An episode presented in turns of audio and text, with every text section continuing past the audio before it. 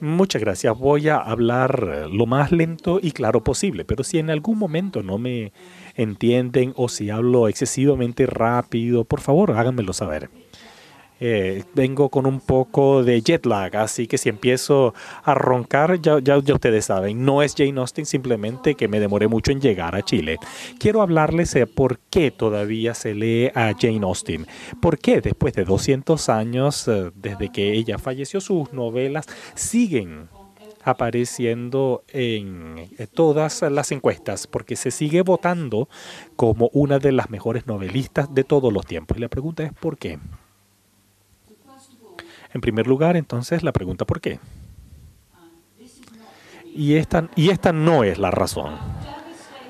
Yo lamentablemente debo decirles que no hay en Jane Austen ni una sola de estas camisas húmedas y siempre si algún alumno escribe sobre esta escena donde Darcy salta al lago, uno ya sabe que es que vieron la película pero que no leyeron el libro pero no a todo el mundo le gustaba Jane Austen. Hay algunas personas que increíblemente la odiaba. Mark Twain decía, cada vez que leo Orgullo y Prejuicio, quiero desenterrarla y golpearla sobre el cráneo con su propia tibia. Increíble me parece. Yo creo que estaba celoso. ¿Qué escribió? Seis novelas importantes, Sensatez y Sentimiento, Orgullo y Prejuicio, Mansfield Park, Emma, Persuasión y La Abadía de Northanger. Y luego las obras abandonadas no terminadas, Los Watsons y Sandition y la epistolar la, eh, que se llama Lady Susan, que no se publicó durante su tiempo en vida, y algunos fragmentos también de cuando era adolescente. Si ustedes leyeron las seis principales eh, novelas y están devastados porque no hay más, les quiero decir que todavía queda algo. Jane Austen no está del todo terminada para ustedes en ese sentido. ¿Y sobre qué escribió? Eh, la verdad que no, de, todo lo que enfatice es insuficiente. Sí, es verdad, ella escribe sobre amor y romance, pero no es para nada sentimental. A diferencia de las uh, adaptaciones, uh, estas... Uh, las partes más importantes de cada una de sus novelas no son los besos, ni las propuestas de matrimonio, ni el matrimonio mismo. Las novelas de Jane Austen normalmente van mucho más allá del matrimonio o se cambian de lado porque era una persona muy poco sentimental. No sé si algunos de ustedes han comparado las distintas novelas y las, las escenas de declaración donde el hombre le dice, te amo, te casarías conmigo. Eh, en realidad no son grandes escenas, no es como en, en las películas cuando la música empieza a aumentar de volumen y tenemos el close-up, no son para nada así. Con frecuencia más bien es muy poco lo que se dice. Ahora, hay que admitir que, claro, los héroes son ingleses, así que probablemente tampoco dirían gran cantidad de cosas. No son los ingleses los que mejor articulación tienen, ni tampoco los, los mejores demostradores del amor. Así que creo yo que ella tuvo un, un tremendo horror. Es decir, ese amor y ese romance para ella simplemente no funcionaba. Ella era más bien práctica, pragmática. Sí, sin duda las novelas son sobre el amor, pero no única y exclusivamente sobre el amor. Si decimos que hay una moralidad en la novela de Austin, podríamos decir, sí, bueno, está malo casarse por dinero, pero es estúpido casarse sin el dinero. Sí, claro que es bueno casarse por amor, pero no es suficiente se tratan de propiedad y de seguridad. Y también se tratan de parecer y ser, porque el gran delito aquí es la hipocresía, tratar de parecer algo que uno no es. Les voy a hablar un poco más de eso posteriormente. Y tampoco hay zombies. Yo no sé cuántos de ustedes eh, han leído o han visto la película de Orgullo y Prejuicio y Zombies, pero no hay zombies en Jane Austen, aunque estoy segura que la película le dio a Jane Austen una eh, nuevo conjunto de, fanáticos eh, que leyeron su obra, pero que probablemente quedaron muy tristes porque no había zombies, a menos que consideremos a la señora Elton. Ahora, sí ha habido distintos intentos de hacer que Jane Austen se cobre importancia o que sea más popular para los jóvenes. No estoy segura si eh, esto ha sido eh, lo más fiel. Eh, veamos este ejemplo. Este es la, forma como Orgullo y Prejuicio se hizo para los adolescentes es como una revista, cómo eh, poder eh, eh, curar a las hermanas que están locas por sus novios, por sus pololos y algunos otros titulares. ¿Quién es el señor Darcy? No sé si esto realmente proyecta la impresión correcta de Jane Austen y esta es una edición que yo de hecho he utilizado en alguno de mis, de mis clases. Les dije que se trataba de propiedad se trata sobre propiedades, sobre bienes inmuebles, sobre la casa, sobre tener un techo y no ser un indigente que vive en la calle.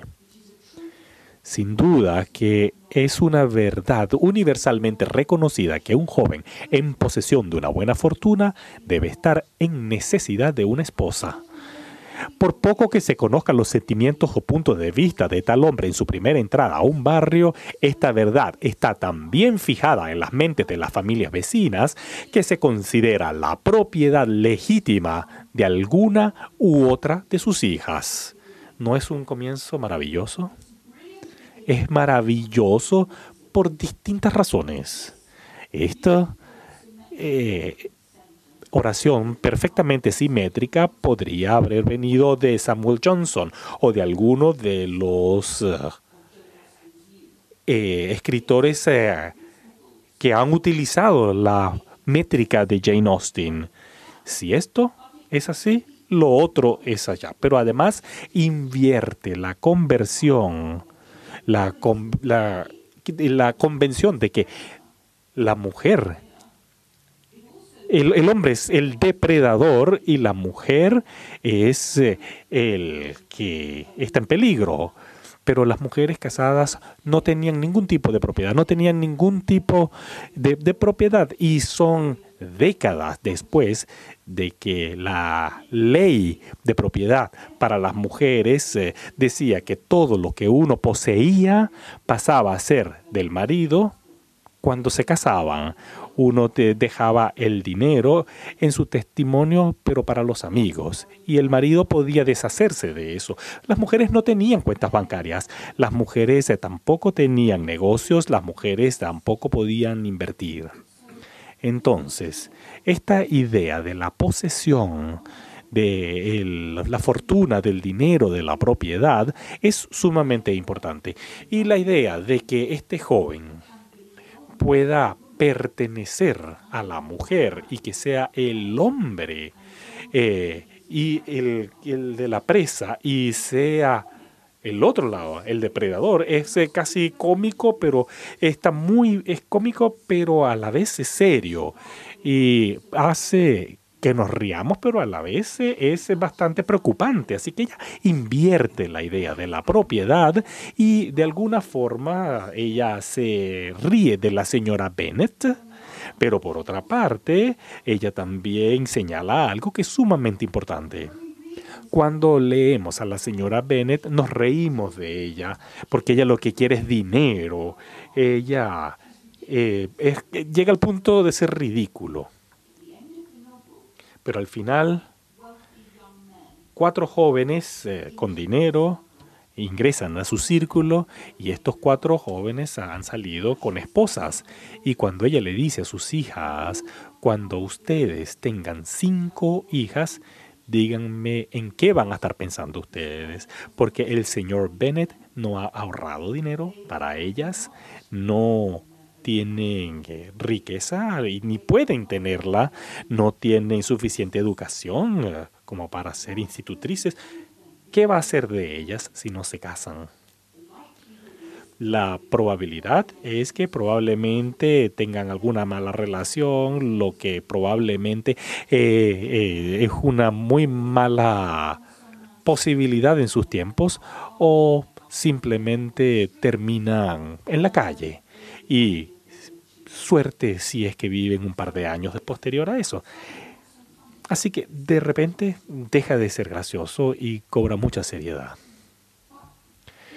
Pero Jane Austen eh, dice que quizás uno solamente debiese casarse por tener seguridad, por tener alguna propiedad. Los que han leído Orgullo y Prejuicio recordarán al señor Lucas, Charlotte Lucas, que es, pragmática. Ella se casa con el odioso señor Collins para alejarse de su familia porque la tratan muy mal. Es una mujer superflua. Es, hace cosas horribles. Es decir, es aquella señora que no ama al señor Collins y es una solterona, pero se termina casando con él. Ahora, ahora la voz narrativa no la condena. Y Elizabeth la que busca dinero, eh, dice lo siguiente, mi querida hermana, ahora ponte seria, quiero hablar muy seriamente. Déjame saber todo lo que debo saber, sin demora. ¿Me dirás cuánto tiempo lo has amado? Ha sido tan gradual que apenas sé cuándo empezó, pero creo que debo salir con él desde que vi por primera vez sus hermosos terrenos en Pemberley. Claro, esto es eh, mitad verdad, eh, mitad chiste, porque cuando ella va a Pemberley realmente queda impresionada. Es una casa enorme con un terreno precioso y ve además eh, una forma hueca de Elizabeth y dice, esto me pertenece a mí, pero también es una propiedad muy bien cuidada, muy bien administrada, donde la servidumbre respeta al maestro, al dueño. Es muy bueno es muy buen material de marido.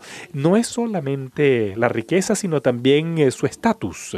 Y ella es una mujer sensible.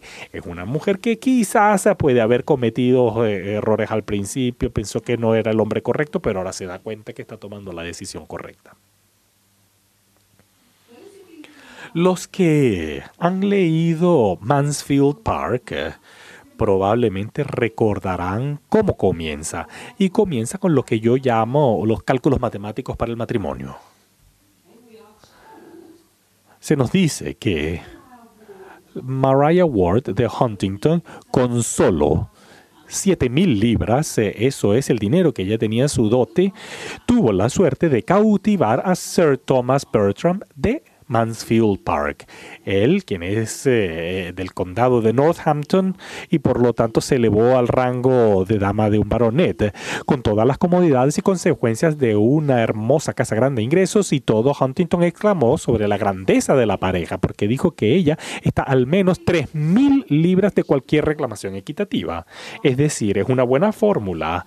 Son las mil libras que tenía más esta 3.000, pero es, es igual a su eh, título de nobleza de baronet y termina siendo una linda niña con 10 mil libras, eh, con una muy buena propiedad y un muy buen ingreso. Y todos saben cuánto valía cada quien. En ese momento uno podría básicamente sacar cuál es el ingreso a partir de la cantidad de terreno que de la propiedad de las personas y además eh, el ingreso a partir de la inversión en los eh, fondos que era de 4,5 a 5% bastante estable. Si uno sabía entonces cuánto capital tenían las personas, sabíamos cuántos ingresos tenían. Y como nosotros podemos ver, cuando entra el señor Darcy, todo el mundo sabe que tiene 10 mil libras al año. Por ende, es un millonario. Y esto es eh, justamente el tipo de cosas que la gente diría. Uno lo ves, inmediatamente saben cuánto vale. Uno sabe exactamente cuánto cuesta cada una de sus eh, bienes. También les hablé sobre la importancia de el ser y el parecer. Y esto es una muy buena ilustración de Jane Austen y su lenguaje. Ella hace que el lenguaje funcione de manera muy dura. Su lexus siempre es importante, eh, las palabras que escoge.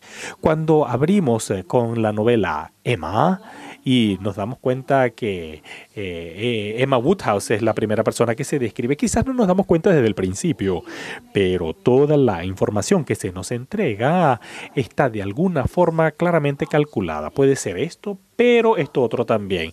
Esto y quizás esto otro. Esto y quizás no esto del todo. Y después de un tiempo nos damos cuenta que esta pequeña princesa que se encuentra en un pedestal en realidad lo que da es lástima. No queda tan claro que efectivamente ella eh, sea buena moza, inteligente y adinerada, sino más bien que es solitaria y intelectualmente frustrada. Emma Woodhouse, buena moza, inteligente y adinerada, con un hogar cómodo y una disposición feliz, parecía conjugar algunas de las mejores bendiciones de la existencia y había vivido casi 21 años en el mundo con muy poco para angustiarla o molestarla. Y sigue así. Eh, no tenía mucho de esto, pero sí tenía de esto otro la situación mala de su, de, su realidad era esta, pero esto otro. Perdió a su madre, pero bueno, en realidad tampoco lo recuerda. Eh, claro, tiene a Miss Taylor en vez de su mamá, pero en realidad no es del todo su mamá. Y se llevan bastante bien juntas, pero igual Emma la ignora y hace lo que ella quiere hacer. Y toda la novela es así, pareciera ser esto, pero en realidad es esto otros. Eh, de esa forma está eh, calificada. Ahora, yo me doy cuenta que Emma eh, sufre de algunos delirios. Ella cree que ella es la que eh, se lo sabe todo en la novela, pero en realidad no es así, porque con frecuencia está equivocada, de hecho está llena de delirios y de ilusiones y la persona en la novela que ve todo claramente es el señor Knightley y por supuesto que él es el que la va a poner en sus casillas.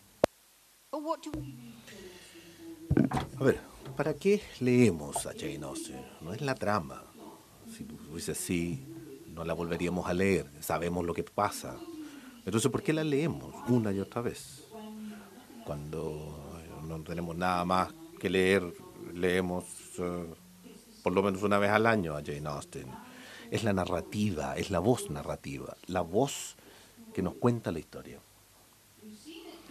hemos visto esta suerte de burla formal cuando, cuando inicia, cuando en el inicio de eh, Orgullo y Prejuicio, usa la ironía, el humor, eh, comedia también, y Jane Austen es una innovadora de este vocabulario caracterizante que hace que el diálogo de sus personajes sea idiosincrático cada personaje habla de una manera distinta, lo que es nuevo. La mayoría que, escribían novelas antes de, Jane Austen, todos los personajes hablaban más o menos igual, con ciertas excepciones. Por ejemplo, eh, hay una, burla al acento francés, porque, eh, porque siempre uno piensa que los que no hablan inglés hablan divertido. Perdón por eso, en todo caso. Pero Austin trata de darle a los distintos personajes distintas frases, eh, puntuación, distinto léxico, y eso es muy nuevo. También utiliza el discurso indirecto libre. Esto se asocia con el modernismo, pero Austin fue la primera. Este discurso directo libre, donde la voz narrativa nos dice, nos cuenta la historia, usa el, tercer, la tercera persona, pero toma el estilo del personaje. Entonces, nosotros los lectores nos acercamos a Emma, a Elizabeth, o a Anne, o a Catherine. Es una técnica muy útil, eh, si son escritores creativos, para mantener la distancia del personaje. Para uno puede ser irónico, pero a veces para meterlo, meter al, lector en su cabeza. Utiliza la metatextualidad, es decir, a veces ella se sale de este marco de ficción y conversa un poco con nosotros. se olvida que es un libro y utiliza el yo, la primera persona. La autora se planta delante nuestro. Esta voz narrativa es eh, omnisciente, de todo, lo que sirve, es muy útil, eh, dice que es lo que está pensando esta persona, la otra persona, pero utiliza también una perspectiva limitada, es decir, toma la heroína como la que focaliza la persona a través de cuyos ojos vemos. Esto es muy bueno en una novela como Emma, que en parte es una historia de detectives, porque Emma no sabe lo que pasa. Y si vemos las cosas a través de los ojos de Emma, tampoco lo sabemos. Podemos suponer, creer, Jane Fairfax se siente culpable, ¿qué hizo? Pero no sabemos. Entonces es la forma más flexible de escribir, lo que es muy útil. La voz narrativa no es neutra. No obstante, la voz narrativa es lo que llamamos, es un, es un personaje que no está en la historia, es pertinaz, es obstinada, nos dice qué pensar acerca de las personas, nos dice que esto se trata de una persona, es una mala persona, una buena persona, eh, eh, emite juicios. Eh, si uno si uno lee los ah, relatos de victorianos de Jane Austen, suena como una persona gentil, dulce, amorosa, que nunca dice nada malo de nadie, le gustan los niños y los niñitos. No. Jane Austen emitía juicios. Era el tipo de persona que eh, se sentaba en silencio en una cena, pero pensaba mal de uno. No le gustaban mucho los niños, no le gustaban los animalitos chicos tampoco. Era demasiado inteligente para ser tan dulce, era, era perceptiva, eh, era muy aguda, podía ser muy asertiva, podía ser, podía decir. Eh, eh, si, han leído, levante la mano si han leído sus cartas. Si han leído las cartas, van a saber que no siempre es tan gentil, dulce. y, las novelas, sí, las novelas, las novelas también plantean sus juicios. Ahora, yo creo que las mujeres eh, emitimos juicios. Mira, vemos, probablemente nos decimos alguna cosa, pero siempre estamos emitiendo juicios.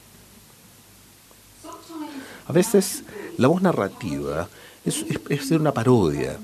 Los que han leído la Abadía de Norton se van a dar cuenta que eh, la novela gótica, en la novela de sentimiento, era tan popular durante la juventud, se, pusieron de moda en la juventud de Jane Austen. Entonces, por ejemplo, en la novela de sentimiento, eh, la, heroína siempre es perfecta. Es buena, es virtuosa, es talentosa, es, aburrida, en todo, no, no, puede, no puede tocar el piano, pero siempre hay una, hay una, hay una persona mala que la viene a raptar. Jane Austen le parece ridículo. Entonces, su madre era una mujer de sentido común útil, de buen temperamento y lo que es más notable, de buena salud. Tenía tres hijos eh, antes de que naciera Catalina. Y en vez de morir al traer a este último al mundo, como cualquiera podría esperar, siguió viva. Viva para tener seis hijos más, para verlos crecer a su alrededor y para seguir gozando de excelente salud. O sea, no es una heroína de una, novela sentimental. A veces es satírica. Cuando abrimos persuasión, nos sorprende que se demora mucho la heroína para que, aparezca la heroína. La novela está muy bien estructurada, de tal manera que Anne Elliot, que eh, no, es nada, no es nadie, llega, aparece muy tarde y el inicio está dedicado a su padre, que es un hombre extraordinario, que considera la, que es em, eh, vanidad de persona y de situación, ha sido un grapo, y a los 54 años era todavía un hombre muy apuesto. Mencioné esta formalidad, esa pseudo formalidad las, malas, las cosas malas que ella decía están escondidas en, los lenguaje, en el lenguaje más eh, formal. Les di la definición, aquí está la definición de ironía. Los alumnos siempre me preguntan cuál es la diferencia entre el sarcasmo y la ironía. ¿Por qué eh, los escritos de Jane Austen son tan famosos por su ironía? ¿Por qué puede ser tan irónica? Es porque yo creo que combina la tercera, la, voz narrativa en tercera persona, este, persona que cuenta, que no está en la historia, con esto que nos mete dentro de la mente del personaje. Emma, de cierta forma, es la primera novela verdaderamente moderna, porque es una novela de motivación, una novela psicológica. No, no, es todos bailan y todos cantan, autos que andan corriendo o asesinatos. Por arriba no pasa mucho, pero vamos aprendiendo desde el interior de sus deseos, de sus motivaciones. Es, un, es, una, es una trama que está centrada en el personaje. La mayoría de las novelas anteriores eran personajes determinados por la trama. En Emma pasan cosas por, a causa de las personalidades y eso es muy importante. Por esta dualidad en la perspectiva de distancia y esta, esta eh, perspectiva de cercanía, se puede producir entonces la ironía. Feliz por todos sus sentimientos maternales fue el día en que la señora Bennet se deshizo de sus dos hijas más meritorias. Esta es, este es una emisión de juicio clásico de la voz narrativa. Y si se acuerdan en, en Persuasión, Sir Walter Elliot es un mal padre, un mal eh, propietario, un mal dueño de casa y tiene que dejarlo, tiene que dejar sus propiedades por sus deudas. Eh, sus inquilinos están felices de verlo partir, pero, él no tiene ni idea de esto, él estaba sencillamente obliterado. Entonces Sir Walter se preparó con reverencias condescendientes para todos los inquilinos y campesinos afligidos que podrían aparecer. Esto, está, esto encapsula muy lindo, la personal, muy bien la personalidad de Sir Walter Elliot. Arrogante. Él cree que todos van a llorar el Señor se va. En realidad todos se van a, todos se van a alegrar porque ahora va a llegar uno mejor. No solo la voz narrativa utiliza la ironía, algunos de los personajes también hay ironía en el diálogo, por ejemplo, el señor Bennett.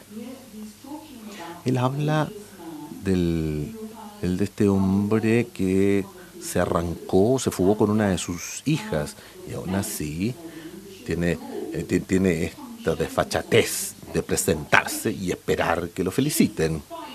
Es tan buen muchacho, dijo el señor Bennett tan pronto como salían de la casa, como siempre. Sonríe, gesticula y hace el amor con todos nosotros. Estoy prodigiosamente orgulloso de él. Desafío incluso al mismo Sir William Lucas a tener un yerno tan valioso. Mencioné que en el diálogo Austin se esfuerza mucho más que sus predecesores para darle a los personajes formas idiosincráticas de eh, hablar, largos de oraciones, distintas sintaxis, algunas se utiliza el coloquialismo, muchas veces otras en, un inglés eh, mucho más eh, formal el señor Bennett es muy eh, eh, sarcástico. Me confundes, querida. Tengo un gran respeto por tus atrevimientos. Son mis viejos amigos. He oído que usted los menciona con consideración estos 20 años, a lo menos. Lidia, su hija, habla como alguien del, siglo XVIII. Hay una obra, un personaje que se llama Lydia Language, que se parece a Lidia, y utiliza expresiones que nadie más utiliza en la, en la novela. La, ella interrumpe, se interrumpe, eh, va en distintas direcciones y, confiesa libremente delante de la gente. Eres tan extraño, Pero debo decirte cómo fue. Estaba mi tía todo el tiempo que me metía, predicaba, ya hablaba como si estuviera leyendo un sermón. Sin embargo, solo escuchaba una de cada diez palabras porque estaba pensando, supongo, en mi querida. Muy típico de ella. Luego el señor Collins, pomposo el señor Collins, que habla con oraciones largas y utiliza palabras largas en donde puede. Y utiliza estas palabras como condescendiente, humilde. Bueno, él no es humilde para nada, por supuesto, excepto ante sus superiores sociales.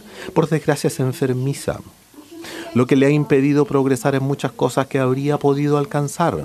Como me enfermó la señora que supervisó su educación y que aún reside con ellos. Pero ella es perfectamente amable y a menudo pasa por mi humilde morada en su caleza tirada por caballos.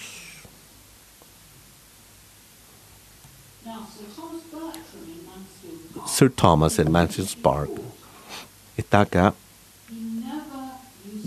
eh, donde nunca utiliza las exclamaciones utiliza la señora Norris.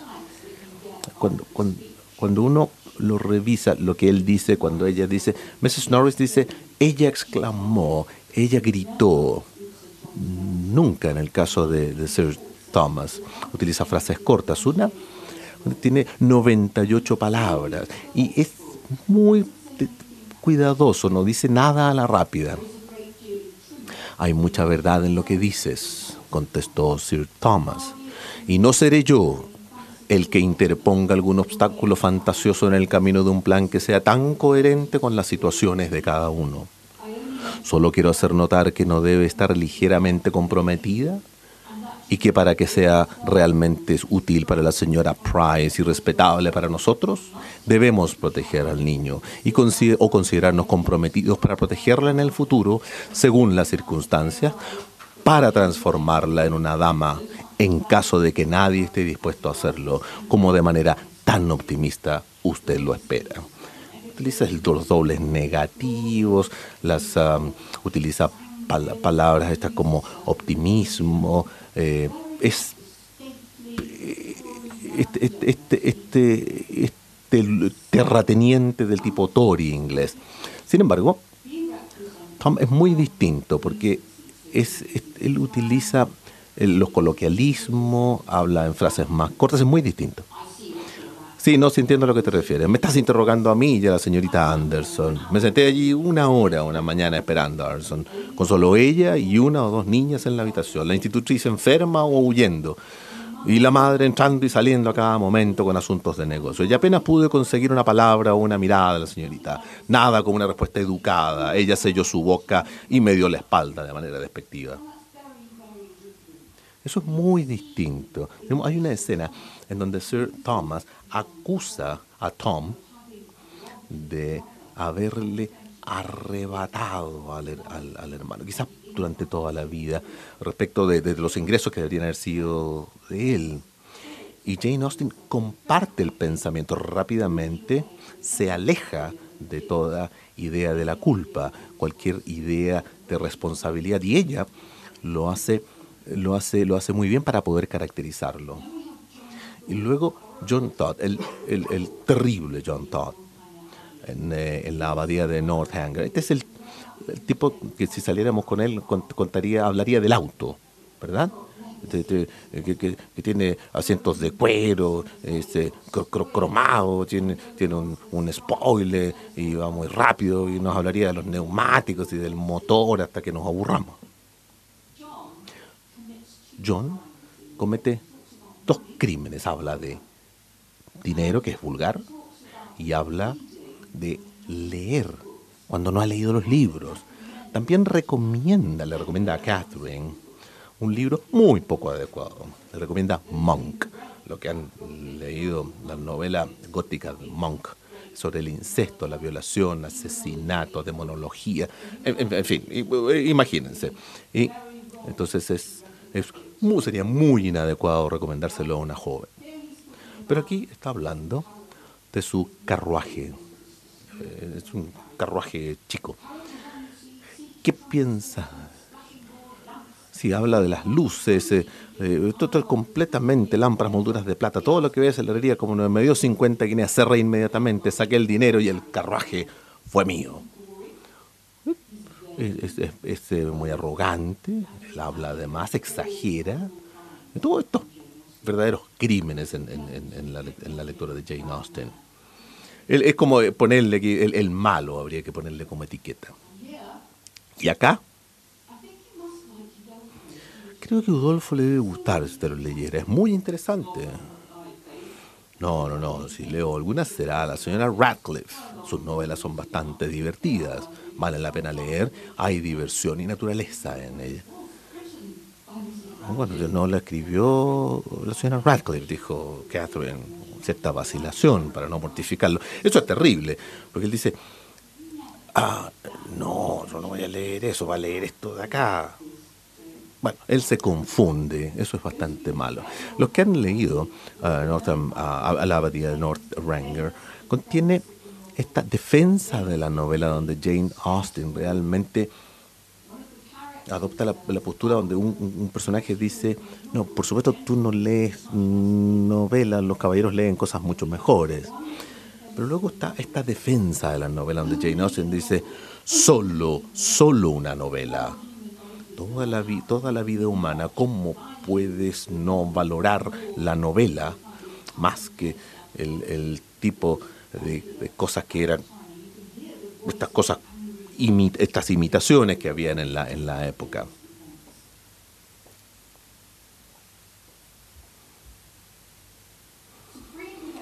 El discurso libre indirecto pareciera que la voz narrativa da un paso atrás, sigue estando ahí, sabemos que la voz narrativa sigue estando ahí, no, no, no, está perfectamente clara como en, en, James Joyce o Virginia Woolf, porque los pronombres son, son en tercera persona, de tercera persona, pero quien cuenta la historia no es muy evidente, uno se siente cerca del personaje. Acá, Elizabeth está pensando. Su asombro al reflexionar sobre lo que había pasado fue aumentado por cada revisión de, la, de sí misma, que recibiera una oferta de matrimonio del señor Darcy, que debía haber estado enamorada de ella durante tantos meses, tan apasionada que quería casarse con ella a pesar de todas las objeciones que le habían hecho impedir que su amigo se casara con su hermana en que por lo menos debía ser con la misma fuerza. Era casi increíble. Pero sabemos que eso es el pensamiento de Elizabeth, aun cuando el pronombre es ella, no es la, no es la voz narrativa, no es la voz narrativa la que es increíble, sino que para Elizabeth, los signos de exclamación, porque para Elizabeth es una sorpresa, me acaba de proponer matrimonio. Entonces nos sentimos muy cerca de cómo piensa Elizabeth. Y la técnica utiliza también, se utiliza también para lograr un efecto cómico. Los que han leído Emma recordarán cuando, cuando están eh, recogiendo frutillas. Y aquí esta persona que habla, la, la señora Elton, que habla mucho, aquí en el discurso indirecto libre se utiliza para dar una muy buena impresión de cómo es en un día de verano eh, recoger y, comer eh, frutillas que ella habla y habla y habla. Uno realmente no escucha.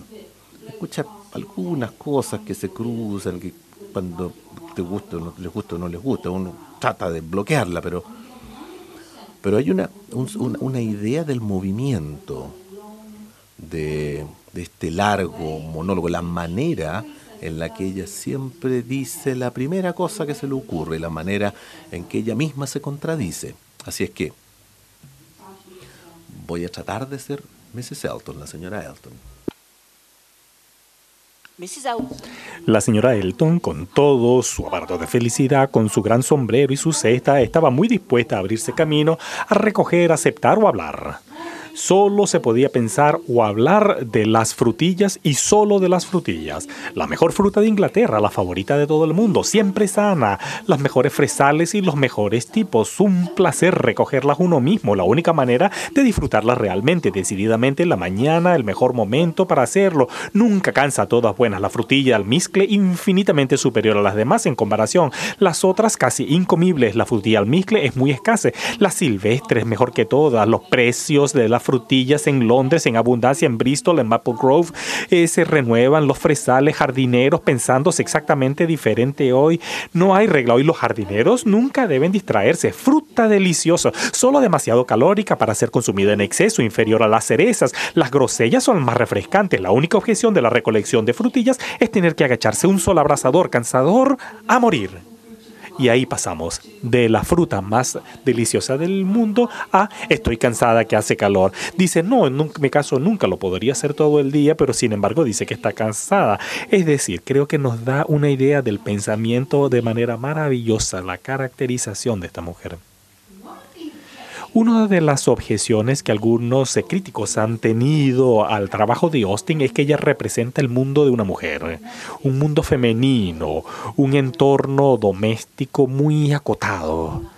Y en parte es verdad. Hay protagonistas que son principalmente mujeres y, si hay un foco sobre la mujer, normalmente es porque tienen una vida bastante limitada, si se quiere.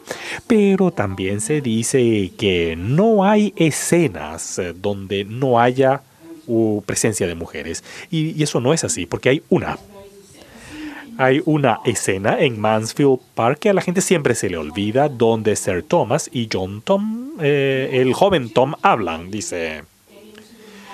Eh, a veces eh, nos metemos en la, la, mentalidad, en los sentimientos de los personajes masculinos. Por ejemplo, en Emma se eh, ven eh, las emociones del señor Knightley a través del lenguaje corporal involuntario. Es una persona que está cansada, sobre todo cuando piensa que Emma y Frank Churchill están enamorados. Incluso su lenguaje se vuelve inconexo y exclamativo. Así que tenemos hasta cierto punto una cierta conexión con los hombres. Eh, también se escribió por Tony Tanner durante una década en la que Napoleón estaba efectivamente comprometiendo, sino transformando Europa, Jane Austen compuso una novela en la que los acontecimientos más importantes son el hecho de que un hombre cambia sus modales y una jovencita cambia de opinión. Bueno, sí y no, en realidad. No vamos a, la guerra porque Elizabeth no va a la guerra, pero sí vemos los efectos de la guerra. Por ejemplo, en Orgullo y Prejuicio la milicia va hacia el sur, hacia Brighton, y ellos son... Eh, los que van hacia Brighton porque se encuentran en la costa y hay el temor de que haya una invasión. Eh, temores fundados. También aprendemos sobre la, Armada en Mansfield Park y en eh, Persuasión. Jane Austen, por supuesto, tenía dos hermanos, eh, quien era parte de la Marina, y más importante aún, podemos ver el efecto de las guerras. Las guerras han estimado que la población han eh, marcado la situación de la cantidad de hombres realmente disponibles. Eh, había más mujeres eh, que hombres elegibles. Así que las mujeres estaban en competencia por los pocos hombres que quedaban que no fueron a la guerra. Y esto es algo que podemos ver a lo largo de toda la obra de Jane Austen. Así que a pesar de que, claro, no seguimos con ese canon, no, no vamos a la península ni tampoco zarpamos eh, con los capitanes de guerra, la guerra sí está presente, solo que no está en primer plano. Este es el cierre, el fin de la novela Persuasión y de cierta forma es bastante radical. En primer lugar, habla sobre la señora Smith, eh, amigo de Elliot, eh, quien estaba enferma, y luego se nos dice que Anne es eh, su amada. Dice, ella podría haber sido absolutamente rica, perfectamente sana, sin embargo ser feliz. Su felicidad emanaba del resplandor de su ánimo como el de su amiga Anne. Su profesión era todo lo que podía hacer que sus amigas desearan menos esa ternura, el temor de una futura guerra que pudiera atenuar su sol. Se vanagloriaba de ser mujer de un marinero, pero debía pagar el costo de pertenecer a esa profesión que, si es posible, más distinguida en sus virtudes domésticas que en su importancia nacional. Entonces, pareciera ser un fin medio extraño para una historia de amor, porque he dicho que, claro, no tenemos el gran matrimonio, esto, todo escena sentimental. No, hemos pasado más allá de eso. Recuerden que Austin escribe en retrospectiva. Eh, esto es. Austin sabe que la paz no se va a lograr, que la guerra va a volver a comenzar Ahora, veamos algunas de las palabras que ella escoge acá. Dice, sí, es la esposa de un marinero, pero más importante aún. El argumento es que Anne pertenece a esa profesión, pertenece a la marina. Y acá son los hombres que pagan un costo, eh, el costo como el impuesto, claro, porque tratan de recaudar fondos para poder ir a guerra. Y el argumento acá es que las mujeres también pagan ese costo, también pagan el impuesto de la ansiedad y del temor por sus hermanos, sus esposos, sus padres, y que Anne también, de cierta forma, es parte de la Marina. Y eso es un argumento verdaderamente radical hecho por una mujer en ese entonces, una forma bastante poco común de terminar una novela que normalmente se vería como una novela simplemente romántica. También hablé de lo metaficcional, la metaficción. Al final de eh, Northanger Abbey eh, nos recuerda que es un libro, nos dice que todos nos vamos apurando un poco hacia esta eh, felicidad.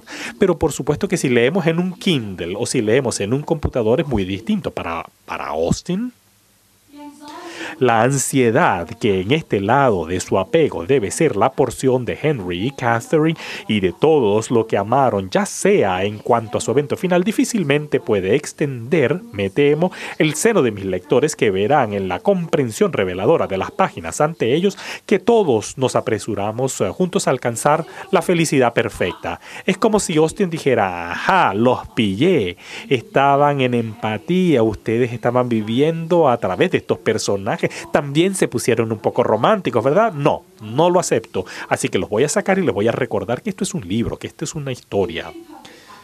Para comenzar, la felicidad perfecta en las edades respectivas de 26 y 18 es hacerlo bastante bien, y profesándome además convencido de que la injerencia injusta del general, tan lejos de ser realmente perjudicial para su felicidad, era quizá más propicia a ella, mejorando su conocimiento de uno al otro y añadiendo fuerza a su apego, dejo que se establezca, por quien quiera que se trate, si la tendencia de este trabajo es por completo recomendar la tiranía de los padres, o recompensar la desobediencia filial. Ahora, en ese entonces la novela eh, era un poco bajo en el estatus, es como si fuese hoy en día un juego de video. Y normalmente los novelistas, para tratar de lograr cierto nivel de respeto en esa época, decían, no, no, pero mi novela no es como aquellas, la nuestra tiene una gran moralidad, es educadora, realmente nos lleva a otro nivel. Y Austin se ríe de eso porque ella dice, yo no. Mi tendencia podría ser recompensar la tiranía de los padres o la desobediencia filial. Incluso en Mansfield Park ella sale y dice, no les voy a dar este fin romántico que todos quieren. No, porque dice, deje que otras plumas residan en la culpa y la miseria, abandonen... Eh, eh, tan odiosos súbditos tan pronto como pueda, impaciente por restaurar a todo el mundo, no totalmente por culpa de ellos, sino para lograr la comodidad tolerable y deshacerme de todo lo demás. Ella vivía además en el periodo de los regentes. Eh, ella vive en eh, una dinastía que se hizo cargo de Gran Bretaña cuando los verdaderos herederos de la corona eran católicos y ella detestaba al príncipe regente. Inicialmente es un honor y un placer conocerlo. Eh, era un hombre eh, maravilloso y, al principio era un honor, como les decía, conocerlos. Decía, eh, estoy llena de alegría en gran parte por la información que usted me ha enviado, que haya sido un baile, que hayas bailado y que hayas cenado con el príncipe. Este es eh, él eh, en la década de 1790. A mí no me parece muy buen mozo, pero bueno. Eh, pero la opinión poco a poco se va deteriorando porque después se escribe, supongo que todo el mundo emite juicios sobre la carta de la princesa de Gales, que es su, su esposa, de quien se divorció. Dice, pobre mujer, la apoyaré tanto como pueda porque es mujer y porque odio a su esposo. Eso sí que es algo bastante radical, ¿verdad? Podría ir a la cárcel en esa época por haber dicho eso. Pero difícilmente pueda perdonarla por haberla calificado a sí misma como unida y cariñosa con un hombre al que debe odiar. No sé qué hacer al, al respecto, pero si debo renunciar a la princesa, estoy resuelta por lo menos a pensar que siempre que ella hubiera sido respetable, si el príncipe se hubiera comportado tan solo tolerablemente con ella bien al principio. Entonces, lamentablemente, ella se da cuenta que el príncipe tiene, tiene obras de ella en su casa. Esto es una caricatura famosa del príncipe. Acá es un caballero. Acá no es caballero porque está en la pierna de un amante y acá es el regente. Es más bien gordo y repulsivo. Así que ella recibe una invitación para ir a su casa en Londres. Carlton House se llama y la bibliotecaria le muestra la casa y dice, entre... El, príncipe le ha dado el honor a usted para que usted le dedique su, su próxima novela y ella piensa, por Dios y ella escribe, entre tantas atenciones halagadoras que recuerdo de ti en Carlton House el lunes pasado, esta información de mi libertad de dedicar cualquier trabajo futuro a Su Alteza el Príncipe Regente sin la necesidad de cualquier solicitud por mi parte. Te ruego tener la bondad de informarme de cómo se debe entender tal permiso y si me incumbe demostrar mi sentido del honor dedicándole la obra ahora en la imprenta, a su alteza. Es decir, tengo que hacerlo, tengo, estoy obligada a hacerlo. Y Stania, James Stanier, la el bibliotecario, dice, sí, claro que sí, tiene que dedicarle la próxima obra. Así que Jane Austen, siempre dispuesta a convertir una desventaja en una ventaja, le escribe a su editor y le dice, eh, si nosotros les decimos que el príncipe regente va a tener una dedicatoria, ¿cree se, apurarán. Así que le escribe a su editor y le dice, ¿cuál es eh, lo mínimo que puedo decir yo en esta dedicatoria? Puedo quizás decir simplemente, Emma dedicada con permiso. Dice, no, no, eso no es suficiente, le dijeron. Esto es lo mínimo que debes escribir. Muy distinto, sumamente eh, pomposa y ustedes se pueden imaginar a ella realmente mordiéndose la lengua, pero tenía que hacerlo. Esta Emma fue dedicado a Su Alteza Real, el Príncipe Regente. Esta obra es, con permiso de Su Alteza Real, muy respetuosamente dedicada por su devota, obediente y humilde servidora, la autora.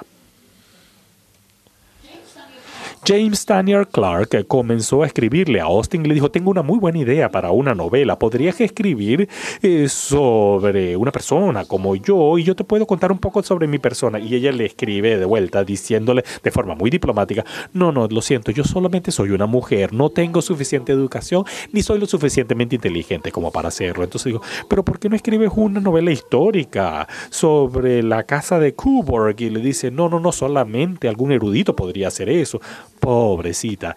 Eh, eh, cuando ya se, había hecho más famosa, empezaron todos a pedirle que ella escribiera novelas, pero ella fue sumamente educada al siempre decir que no. Ahora, debo decir que Jane Austen de alguna forma va a encontrarse con la reina porque va a estar en el billete de 10 libras. Así que después de tan solo 200 años, ella va a lograr recibir algo de reconocimiento que se merece. Ahora, lamentablemente, debo decir que hay muchas personas que se han quejado por eso y que la persona que lo sugirió incluso recibió amenazas de muerte, pero yo creo que Jane Austen le daría risa si ella supiera. Muchas gracias.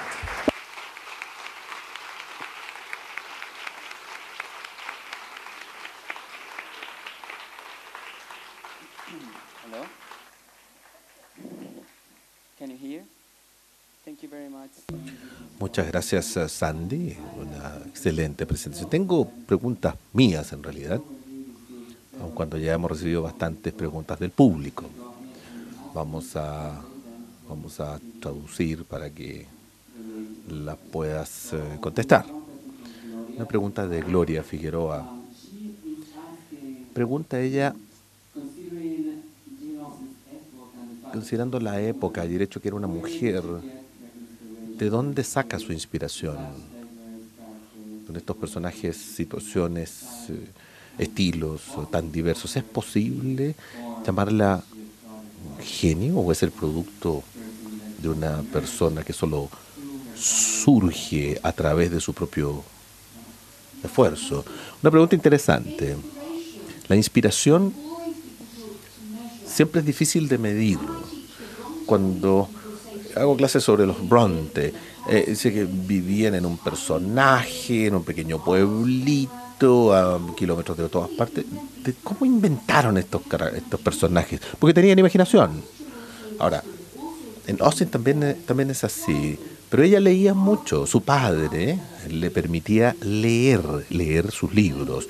Sabemos que ella leyó de manera crítica ella aprendió de otros escritores.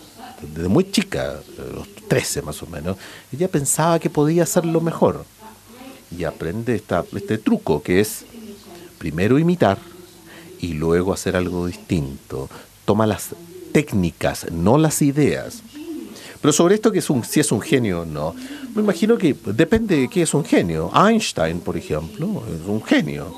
Y, y sí, nace con un cerebro fantástico pero también trabaja en ello. Yo diría que lo mismo se aplica con Austin. Tiene dones, nace con grandes dones, pero ella también trabaja mucho.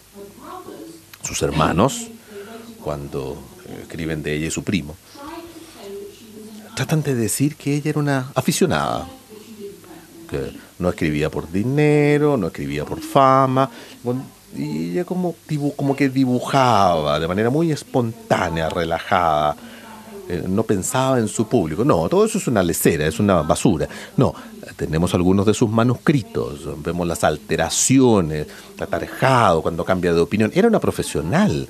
Tenemos sus cartas, donde ella dice, me gané 120 libres, ojalá hubiese ganado más. Y ella, cuando escribe, cuando, cuando está niña, cuando es niña, cómo quiere ser, cómo quiere ser famosa, sí, nace con dones, sí, claramente muy eh, clara, perceptiva, pero también trabaja mucho. Genio, sí, pero trabajadora también. Muchas gracias, eh, era Gloria. Las siguientes dos preguntas voy a juntarlas porque son similares. Primero José y anónimo, una pregunta anónima. José Valdés, eh, gracias por la conferencia. Él pregunta si actualmente hay un autor cuyos libros sean similares a los libros de Austin y también qué escritores eh, marcaron a, Jane en su estilo literario. Jane Austen recibió la influencia de Richardson, Burney y de otros de sus predecesores y contemporáneos, aun cuando creo que ella lo superó. Eh, eh, escriben sobre temas similares, pero les falta la agudeza de ella, les falta este leve toque de ironía que ella tiene. Muchos autores no, no, existirían hoy día si no fuese por Jane Austen. De manera que en la década del en 1840, 1850, de la época victoriana, había novelas de problemas sociales, de, lo cual no escribe Jane Austen, pero hay novelas también como, como las de Elizabeth Gaskell, que, que son parecidas a las de Austen en cierta forma, pero no habrían sido posibles sin Austen.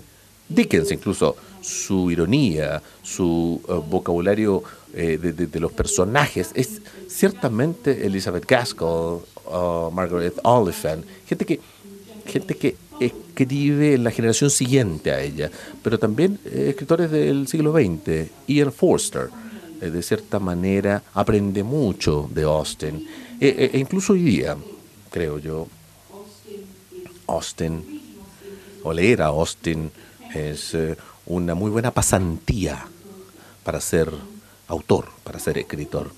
No todos, no todos les gusta Austin. Porque Charlotte Bronte no le gustaba su trabajo, sentía, eh, que era más pasión, era una miniatura muy, muy bien escrita, pero eh, era como la vida, la vida misma, ¿no? Y aún así, creo que Charlotte Bronte aprendió de Jane Austen a pesar de aquello. Shirley, por ejemplo, le deben mucho a Austin. Creo que su, su influencia se mantiene hasta el día de Algunos de los, de los oh, escritores contemporáneos oh, como Margaret Atwood o Ian McEwan han aprendido mucho de Jane Austen, digo yo. Samuel Beckett, ¿no te parece? Estaba pensando en Anita Bruckner también. Anita Bruckner también se dice que es, eh, es es como es una, una es una versión más moderna de Austen. Tenemos oh, tiempo para un par de preguntas más. Una que me parece interesante porque podría ser controvertida. Tiene que ver con las mujeres. Soledad es la que pregunta. La fluidez del narrador en Jane Austen, ¿sería esto porque ella es mujer? y pensamos que, que sale, más, sale más natural. No me gustaría ser sexista, decir que las mujeres tienen una mejor forma de pensar o de escribir que los hombres. Quizás la persona que hace la pregunta podría explayarse un poco más respecto de la pregunta, a qué se refería.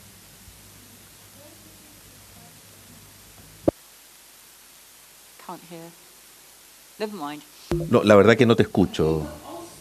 No, yo diría que Austin diría que diría que sí. No, podría decir que era, que, era feminista, porque eso sería un error. Nunca dice que las mujeres deberían ser soldados, abogadas o sacerdotisas. No. Pero nunca dice que son inferiores a los hombres tampoco. Puede crear en, en esferas de actividad separadas, pero no que fuesen inferiores. Y ella podría pensar que la vida, la manera en que debe vivir la, vida, se le niegan las actividades que la hacen más introvertida, que, es más sensible a las sutilezas, es mejor observadora y responde mejor a la gente que los, que los hombres en esa época, por lo menos. Esta es otra también de soledad. Esta, estas, estas características que, que tú describiste de, su lectura, sí, Fanny Price utiliza la palabra juzgar, juicioso, jueces, más que en algunas novelas. Yo sé porque las conté, las conté. Es pasiva, no puede hacer mucho, no puede ser muy autónoma, por lo tanto ella se sienta a mirar y juzga. Y, y, sí, la verdad que es muy fría. La, única gente que, a ella le, le, cae bien y que, que, no, emite juicios es eh, Edmund y William. Y ella es la persona en las novelas de Austin que utiliza la palabra Latin, que es prostituta, y respecto de su madre. Quizás no es sorprendente, que siempre esté sentada en una esquina mirando la vida. Eh, entonces, no, no, no, tiene, no tiene mucha autonomía, no es un agente de su vida, no es para sorprenderse que ella se transforme en algo así. Y es el centro moral de la novela. Ella es un espejo de, de los valores agustinos de Sir Thomas Burton, pero ella es mejor, ella comete grandes errores y su nombre es muy importante.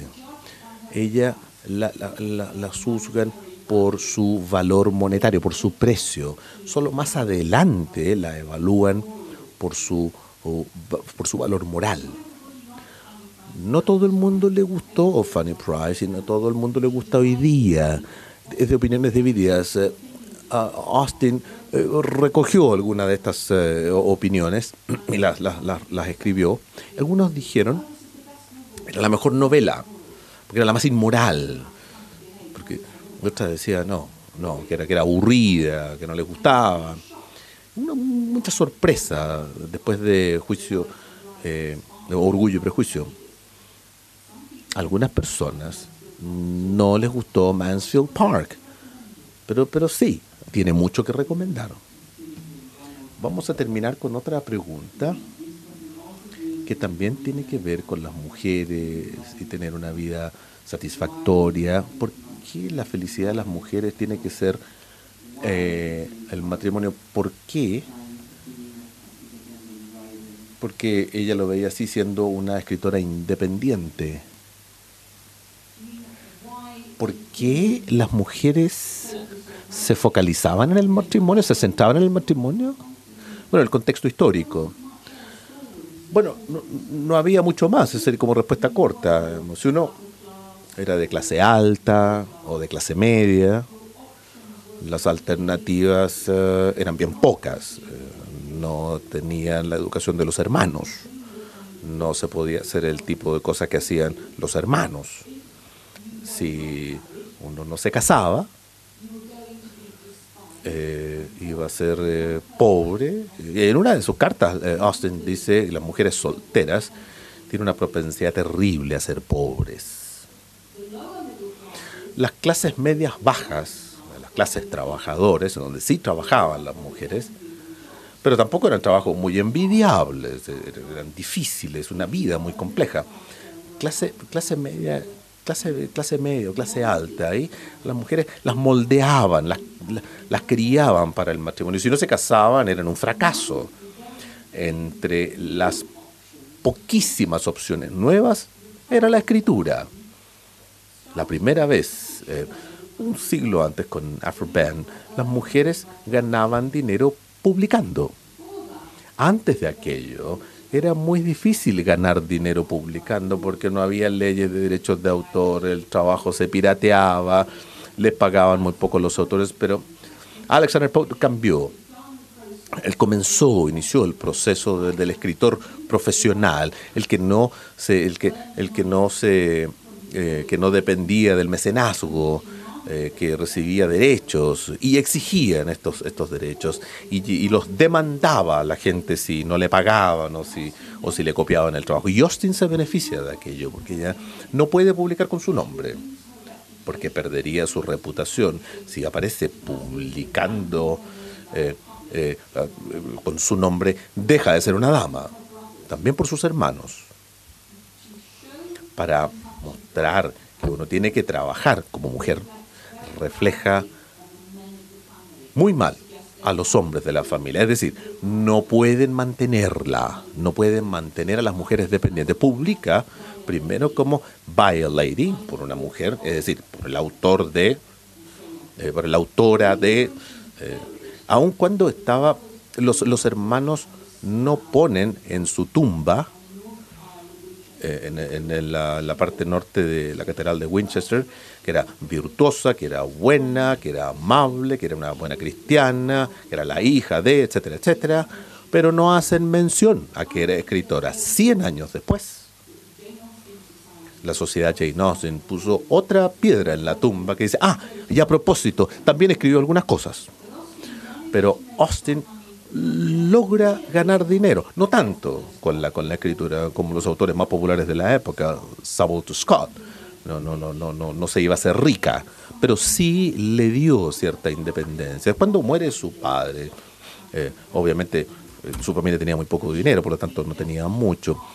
Y aparte de algunas, algunas eh, dinero que le regalaban para Navidad, algunas tías, pero eso le permitía, uno podía comprar regales, podía comprarse ropa, y eso seguramente marcaba una gran diferencia para, para su, para su autonomía. Y qué bueno, qué bueno que así fue. No tenemos más tiempo, así que vamos a terminar. Me gustaría darle las gracias, profesora Byrne. Realmente decir que después de 200 años de la muerte de Jane Austen, todavía estamos hablando de estos temas que siguen siendo muy pertinentes y para no, y para, y, y para nada pasado de moda. Muchas gracias. Un aplauso, por favor, a la doctora. Muchas gracias. Nicholas. It's been a great pleasure. Ha sido un verdadero placer.